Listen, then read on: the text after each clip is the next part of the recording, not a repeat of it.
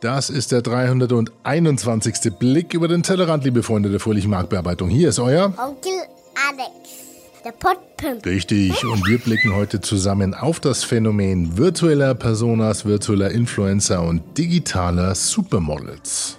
Shudu is a digital supermodel. She is a very, very glamorous um, and amazing woman, but she is 3D. I'm Cameron James Wilson. I'm a visual artist and creator of the world's first digital supermodel, Shootogram.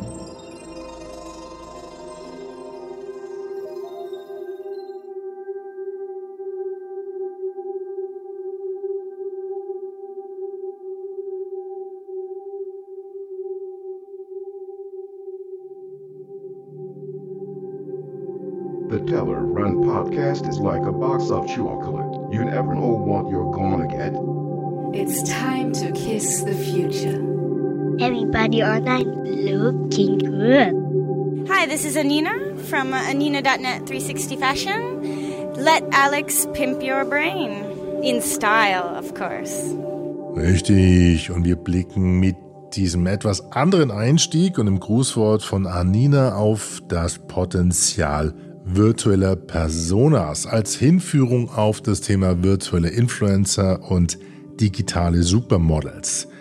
Das ist mir nämlich untergekommen vor geraumer Zeit ähm, durch einen Zufall und daraus entstand dann wiederum die Idee zu überlegen, ja, was ist denn eigentlich, wenn diese virtuellen Influencer, die es gibt, die jetzt auch im Entstehen sind, eigentlich sprechen oder singen oder reden sollen ähm, können also sozusagen diese Personas irgendwann mal auch wirklich mit uns über Sprache interagieren, wo ja Voice über das Thema Voice User Interface und boomendes Thema ist. Und daraus ist wiederum dieses Voice User Interface Special geworden. Die letzten fünf Episoden haben wir ja das Thema Mensch-Maschine-Interaktion aus verschiedenen Blickwinkeln betrachtet, Gefahren, Chancen, Risiken und so weiter und so fort.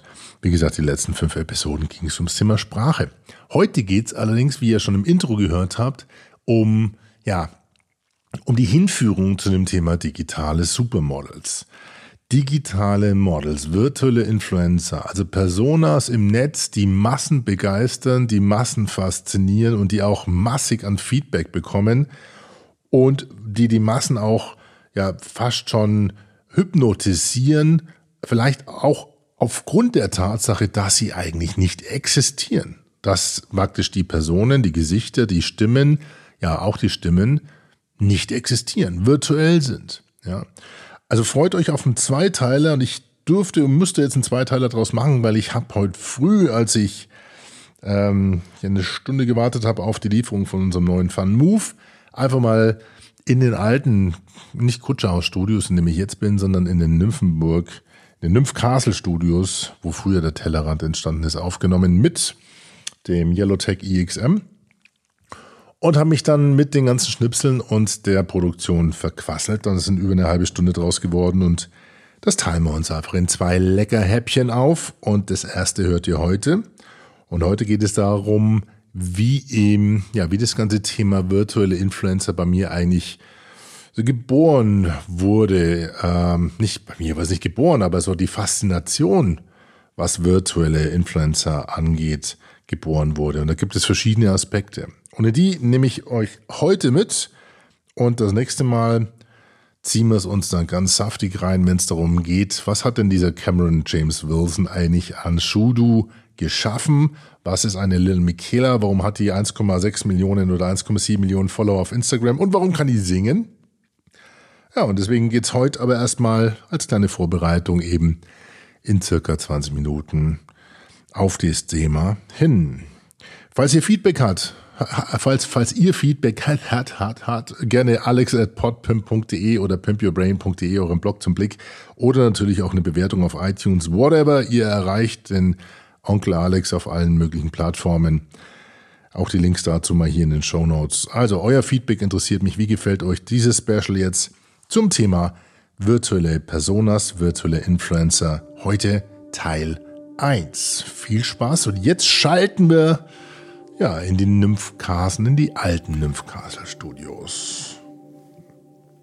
So wie schon angekündigt, ähm, jetzt mal ein ähm, Schwerpunkt ein Talkabout aus den alten Nymph Castle Studios hier in, ja, in der Ecke von Nymphenburg, wo früher der Tellerrand entstanden ist und diesmal mit aber einem etwas anderen Mikrofon. Wir haben hier das Yellowtech IXM, die Kondensatorkapsel und insofern sollte das akustisch eigentlich relativ gut gehen, weil die Kiste hier kostet auch 1100 Euro, dieses äh, Mikrofon. Okay, soweit der technische ähm, Schnickschnack vorneweg. Worum geht's heute? Mir geht's darum, dass ich euch oder mit euch ein Thema teilen will, das mich seit geraumer Zeit fasziniert. Das poppte eigentlich erst so im richtigen, richtig vor einem Jahr auf, aber es hat doch schon ein bisschen Patina, weil es gibt gewisse Vorüberlegungen zu dem Thema virtuelle Influencer und digitale Supermodels und auch dem Trend, beziehungsweise, also nicht Hype. Hype ist es keiner, aber es ist so eine Art von Trend und ähm, Trend zeigt ja eine gewisse Richtung an, in die etwas gehen kann. Und insofern, glaube ich, ist es ganz spannend, wenn wir uns jetzt mal damit auseinandersetzen. Ähm, den Ursprung dieses ganzen, meines Interesses hat eigentlich ja, eine Geschichte, die 1994 begann bei mir. Es war vor 25 Jahren, da war ich in Almeria in Spanien Assistenz der Herstellungsleitung beim Film, bei einer Filmproduktion, die hieß Trinity und Babyface. Da bin ich reingerutscht damals, auch über meine Schwester Yvonne, die hatte dort die weibliche Hauptrolle gehabt. Und so waren wir da unterwegs und ich hatte dort so eine Art Praktikum, also Assistenzpraktikum Assistenz der Herstellungsleitung gemacht. Was machst du da? Du machst äh, Drehpläne, du ähm, gehst mit auf den Dreh, du fährst Leute rum und kümmerst dich mitunter auch um ja, den einen oder anderen Schauspieler. Und Trinity und Babyface war so ein Nachfolgefilmprojekt von Bud Spencer und Terence Hill, also diese klassischen Italo-Westerns. Und dieses Praktikum war für mich insofern ganz spannend, weil ich da sehr viel auch mit den Schauspielern und mit dem Film und Filmdreh der Filmindustrie in Kontakt gekommen bin. Und wenn du erstmal mitbekommst, dass da pro Tag mit einem Riesenstab und Beleuchtern und Schauspielern so im Schnitt so zwei bis drei Minuten Film rauskommen, dann ist es schon Spannendes zu sehen, welcher Aufwand hinter Film steht. So, und jetzt gibt es im Film natürlich die Hauptprotagonisten, die Schauspieler. Und da gibt es mh, hm, unterschiedliche Kategorien. Und ähm, mitunter stößt man dann mal auf etwas unprätentiösere, professionellere. Zum Beispiel, ich hatte den Siegfried Rauch, äh, Gott hab ihn selig, betreuen dürfen und äh, mit dem war ich dann auch mal eine Runde golfen. Das ist ein sehr gemütlicher Typ, sehr professionell und ähm, also ein ganz toller Schauspieler gewesen. Dennoch gibt es natürlich auch ja, unterschiedlichste ja, Preziosen. Also es gibt ja durchaus Leute in dieser Schauspielerei, die wissen, dass sie Schauspieler sind und will auch mit dieser Aufmerksamkeit ähm, hausieren gehen. Ja, und die sind dann eher weniger zugänglich und behandeln dich dann, dann teilweise, naja, einfach wie, wie, wie jemand, der Dienstleister ist. Sagen wir es mal so. Gibt es ja in dem heutigen Leben, in einem normalen Umfeld auch. Ähm, und damals ist schon aufgefallen oder ist mir schon aufgefallen, es ist nicht wirklich einfach mit diesen Persönlichkeiten umzugehen und man hat dann auch so in der Regie manchmal und am Dreh gemerkt, das ist schon eine spezielle Disziplin, solche Leute richtig anzupacken und die zu ihrer Performance zu leiten und zu pampern und eine will das und ich meine, ihr kennt die ganzen Geschichten. So, okay, das war also der, Ursprung vor 25 Jahren bei mir. Jetzt vor kurzer Zeit hatte ich ähm, das Vergnügen ähm, mit einem äh, sehr interessanten, mit einer sehr, ich sage mal, Persönlichkeit zusammenzutreffen, der auch Schauspieler und beziehungsweise auch Leute in der Öffentlichkeit gemanagt hat. Er ist ein, ein Manager der Stars und ähm, wir haben da über verschiedene Möglichkeiten des Podcastings gesprochen, aber auch über, ja, über die Befindlichkeiten und auch die ja letztendlich vielleicht sogar die Idee virtueller Stars, weil er auch sagt, ähm, gewisse Schauspieler oder Persönlichkeiten legen manchmal ein, ähm, ja, ein Gehabe an den Tag, wo man sagt, also warum tue ich mir das eigentlich an? und ähm, da ist, haben wir dann lang darüber diskutiert, ob es nicht die Möglichkeit gäbe, virtuelle Stars zu entwickeln. Avatare zu entwickeln, die man fernsteuert und die man letztendlich nach den Bedürfnissen, nach den Wünschen, nach der Fantasie der Zielgruppe ausrichtet, aufbaut und ähm, ja, managt. Ähm, Milli Vanilli ist jetzt ein ganz blödes Beispiel, aber ihr könnt euch daran erinnern, die hatten ja, da wurde ja quasi im Endeffekt eine, da wurden ja zwei Gesichter auf eine, auf eine Stimme gesetzt und die waren maximal erfolgreich, Milli Vanilli. Also man zeigt, es zeigt ja, dass diese Mechanik überall schon funktioniert, funktioniert hat, indem man steuerbare Personen, virtuelle Personen teilweise sogar schon, also künstliche Persönlichkeiten auf Charaktere gesetzt hat und damit Zielgruppen erreicht hat. Das muss man in der Breite mal besprechen, weil man sich auch mal auf der Zunge zergehen lassen muss und weil wir uns das im Hirn einfach mal rumdrehen müssen, diese Möglichkeit, diese virtuellen Stars. Und da denken wir an Max Headroom, wir denken an, ähm, an eine unterschiedliche Ikonografien, also gerade auch im virtuellen Bereich äh, Zeichentrickfiguren arbeiten ja nur mit solchen Mechaniken und es ist da aus dem Zeichentrick, aus dem Zeichentrick nie richtig ähm, gelungen, so eine Persona rauszulösen und wirklich dann letztendlich in dem reellen Leben Einfluss nehmen zu lassen. Bis jetzt, bis dato. Also zumindest jetzt nicht in der Breite und der Bandbreite, wie ich mir das vorstelle. Jetzt gab es aber, also neben diesem zweiten Erlebnis mit der Diskussion, der Diskussion mit dem, mit dem Manager, ähm, dann auch noch eine Episode bei ähm, wie hieß die äh, Black, Black Mirror. Black Mirror, diese Serie, die, ja, ist ja gut. Jetzt kommt, glaube ich, das Van Move. Ja?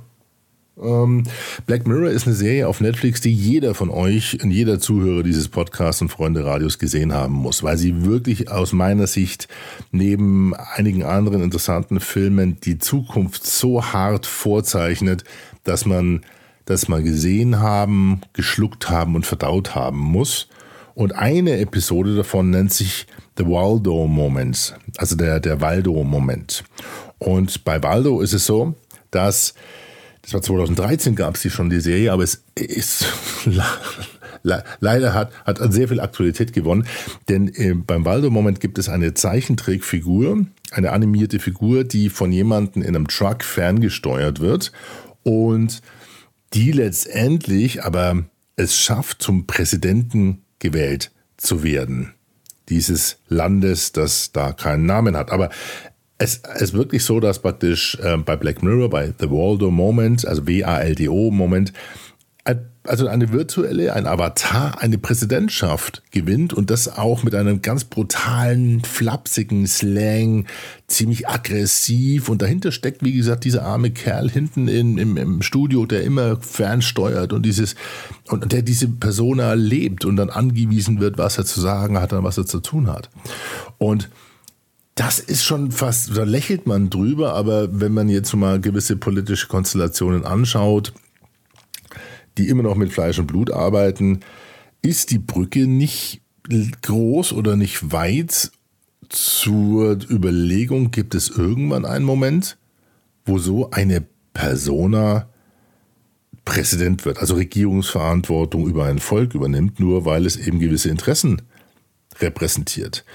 Ich habe über die Idee mal mit Chris Denson äh, ganz kurz gesprochen, den habe ich auf der Demexco getroffen. Chris Denson ist ähm, Host von dem äh, Podcast Innovation Crush und ist äh, Innovationsmanager in Amerika, hat äh, sehr viel Erfahrung mit unterschiedlichsten Firmen und wir hören mal ganz kurz rein, was er denn auf die Frage sagt, ja, kannst du dir eigentlich so in deiner in deinem Umfeld vorstellen, dass wir irgendwann auf das Thema zuwandern, dass eine virtuell, ein virtueller Avatar ein Präsident werden könnte? Da hören wir mal kurz rein. You, you, know, you know Black Mirror, the series on yes, Netflix, yeah, yeah, and there was a the Waldo moment. I think there was a figure like a character which was uh, steered by a guy in, in a truck, and, yes. and, and he was really. yeah. I think he got. He ended up like running for president. yeah, yeah, yeah. And, and that just scares the shit out of me because I think, okay, when it's, I see people interacting with virtual models like being real. Yeah. Do you think it will someday end up we having a virtual president? yeah, I mean the depth by which we'll go, I, I, don't know, right? I think we've got a long way to go in terms of learning and expression, and I think there's still some humanality around it. Like, can a virtual president show up in a disaster and shake hands and kiss babies and be there for people who are going through something very difficult. You know, I don't know. Like I, I think there's a, there's points in time where we want and need human touch.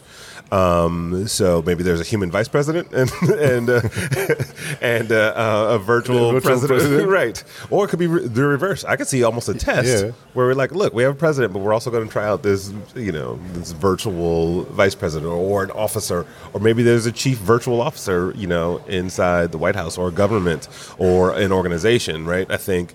You know, where can you start to experiment with a role like, hey, and that would be pretty exciting. You know, you, you start to see this in sort of robotic forms, right? Yeah. Um, the last thing I'll say is just like uh, when you, I, I look at the behavior around things like Amazon Alexa or Google Assistant, and how that so, is slowly evolving into robotics. Right? There's this gradual progression we've had of interacting and talking to devices. Right? Yeah, hey Siri, absolutely. which way should I go to get to the mall? Then you give Alexa a name, right? And you and then you put wheels and eyes on her. Suddenly you're you have a companion, right? Oh, can you play some music? Oh, what recipe should I make tonight? Oh, my, how long will it take me to get to the airport? Um, and you've literally we've kind of gone to virtual and tapping on glass to like physical objects in our faces that we sort of consider like family members. Also er sagt, okay, ist vielleicht, ich, er hofft immer noch oder denkt, dass wir immer noch auch Momente haben werden, wo sich so eine Persona diskreditiert dadurch, dass sie virtuell ist und äh, mit reiner Rhetorik und Gestik nicht mehr weit kommt. Irgendwann brauchst du die Haptik, die Anfassbarkeit.